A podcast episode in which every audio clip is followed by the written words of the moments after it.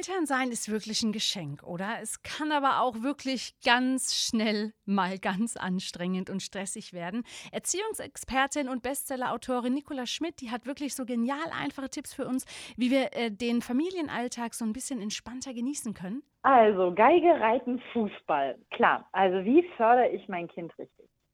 Also das Erste und Wichtigste ist immer die Frage, was will mein Kind überhaupt? Und die ist gar nicht so leicht zu beantworten, weil Kinder, gerade so im Vorschulalter, die sind ganz schnell begeistert, weil sie sich die Dinge ja noch gar nicht vorstellen können. Also eine Fünfjährige, die sagt, ich will ein Pferd, und eigentlich auch noch eine Sechs- und eine Siebenjährige, die hat ja überhaupt keine Ahnung davon und keine Vorstellung davon, in der Regel, es sei denn, sie wächst natürlich mit auf einem Gestüt auf, aber in der Regel haben die Kinder und oft ja auch die Eltern nicht, keine Vorstellung davon, was es bedeutet, eine Katze, einen Hund, ein Pferd zu haben, wie viel Arbeit das ist, was so ein Tier braucht und so weiter.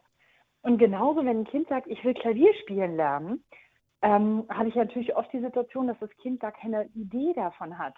Was bedeutet es, Klavier spielen zu lernen? In der Regel wollen die Kinder ja nicht Klavier spielen lernen, sondern Klavier spielen können, verständlicherweise.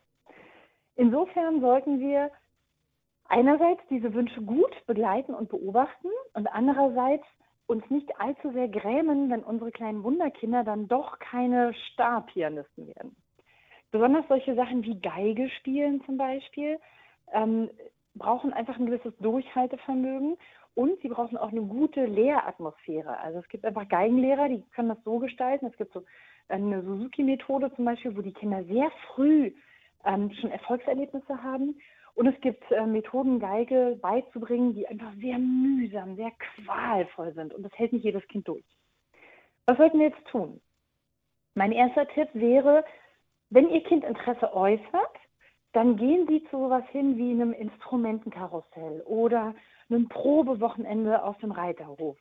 Oder ähm, was hatten wir, Fußball. Gehen Sie mal zu einem Probetraining. Aber denken Sie dran, in der Regel gibt es ein Probetraining oder eine Probestunde, das reicht für ein Kind nicht. Wenn ein Kind feststellt, dass es jetzt plötzlich jede Woche Montagabends zum Fußball, zur Geige oder zum Reiten muss, kann das was völlig anderes sein, als wenn ich mal beim Probetraining dabei war und der Trainer war total nett und alle hatten gute Laune und ich bin glücklich. Wenn die Kinder dann irgendwann sagen, nee, ich habe keine Lust mehr, dann müssen wir gut abwägen. Ich würde nie sofort loslassen und sagen, na gut, dann nicht. Ähm, und gleichzeitig macht es keinen Sinn, und das wissen wir alle, Menschen zu Dingen zu drängen, auf die sie keinen Bock haben, weil sie dann auch nichts lernen.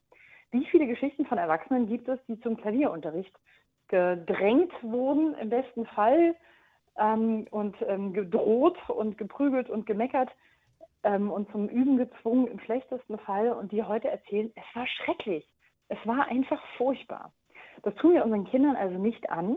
Und gleichzeitig gibt es so ein paar schöne Tricks, um unmotivierte junge Künstler oder Sportler dazu zu bringen, dass sie am Ball bleiben, im wahrsten Sinne des Wortes. Eine Möglichkeit ist, wenn ich will, dass mein Kind sportlich ist, hilft es natürlich, wenn ich selber sportlich bin.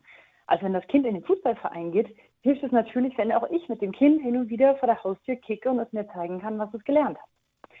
Wenn mein Kind zum Beispiel Klavier spielt, dann macht es natürlich total Sinn, dem Kind nicht immer dieses Gefühl zu geben, du musst üben, du musst üben, du musst üben, sondern da haben wir hier eine sehr schöne Lösung gefunden.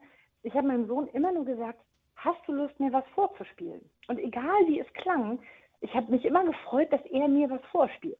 Und das führt dazu, dass mein Sohn heute, der spielt jeden Tag freiwillig Klavier, einfach weil er genau weiß, wenn er sich ans Klavier setzt, dann kommt irgendeiner aus der Familie angerannt, legt sich aufs Sofa und sagt, spiel weiter, es ist schön. Und auch einfache Klavierstücke von Anfängern können schön sein. Also es geht mehr darum, denke ich, die, die Dinge zu teilen mit den anderen, den Spaß zu erhalten, aber auch dann, wenn ein Kind überhaupt keine Lust mehr hat, einzusehen, okay, das war jetzt wohl ein Schuss in den Ofen und dann auch loszulassen und zu sagen, okay, vielleicht ist die Geige doch nicht das Allerbeste. Ich warne auch davor, dass es immer andere Leute gibt, die einem sagen, was gut für die Kinder wäre. Also der Sportlehrer, der sagt, dieses Kind sollte das und das machen oder die wohlmeinende Musikschulleiterin, die nach dem Instrumentenkarussell sagt, dieses Kind ist ein Geigenkind, Sie müssen diesem Kind Geige beibringen lassen. Äh, das mag schon sein, dass Sie diese ähm, Ansicht haben, das kann auch richtig sein. Sollte es sich als falsch herausstellen, finde ich es wichtig, dass wir Eltern vom Herzen her entscheiden und sagen, nein, ich habe das Gefühl, es tut meinem Kind nicht gut. Woran merke ich, dass es meinem Kind nicht gut tut? Ganz simpel. Das Kind hat nicht nur keinen Spaß, sondern einen lang anhaltenden Unwillen. Also jeden Montagnachmittag hat es schlechte Laune, weil es weiß, es muss zum Klavierunterricht. Es kommt nicht voran. Und ich muss, und das finde ich sozusagen das Wichtigste, jedes Mal mit dem Kind kämpfen, damit es probt, damit es übt, damit es hingeht. Alles, wo wir so unnötig viel Druck ausüben müssen, ist in der Regel falsch. Ein Kind, das nur Gitarre übt, wenn es dreimal angemeckert wurde, das sollte nicht Gitarren spielen. Und auch beim Gitarrespielen zum Beispiel ist das eine ganz schöne Sache, wenn ich selber nicht Gitarre spielen kann, mit dem Kind es zusammen zu üben und zusammen zu lernen. Oder wenn ich Gitarre spielen kann, was noch viel cooler ist, mir von dem Kind zeigen zu lassen, was es kann, mit ihm zusammen zu spielen, das Kind zu begleiten. Also Sie sehen, aus meiner Sicht ist diese Wir fördern das Kind-Ansatz, ist ein sehr externer Ansatz. Da wird dem Kind was übergestülpt von außen. Viel schöner, viel organischer, viel familiärer, viel wärmer ist es, wenn wir sagen, hey, du lernst Klavier und ich begleite dich oder ich höre dir zu. Oder du lernst Gitarre und ich setze mich zu dir. Oder du lernst Fußball spielen und zeigst mir, wie es geht. Also versuchen Sie, die Dinge mit Ihren Kindern zusammen und die Dinge gemeinsam zu machen. Und dann ist es am Ende nämlich auch gar nicht mehr wichtig, wie weit das Kind jetzt in einem Jahr im Klavierheft gekommen ist oder ob es jetzt in der, weiß ich nicht, in der Kreisliga spielt oder hier in der Klasse und in der Klasse, sondern die haben einfach zusammen Spaß. Und ich meine, woran erinnern sich die Kinder in ihrer Kindheit, wenn sie groß sind? Wenn sie sich daran erinnern, dass sie anderthalb Klavierhefte in einem Jahr geschafft haben, dafür aber jeden Montag ähm, zum, zum äh, Üben gedrückt worden sind?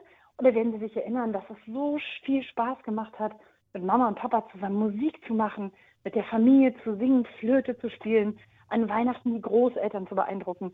Am Ende sind doch das die Erinnerungen, die wir den Kindern schenken wollen. Das ist etwas, was man ihm im ganzen Leben nicht mehr wegnehmen kann. Und das sind am Ende die Dinge, die Menschen wirklich stark machen. Und wenn die dann mit 30 noch äh, Geige lernen wollen, dann können die das mit 30 auch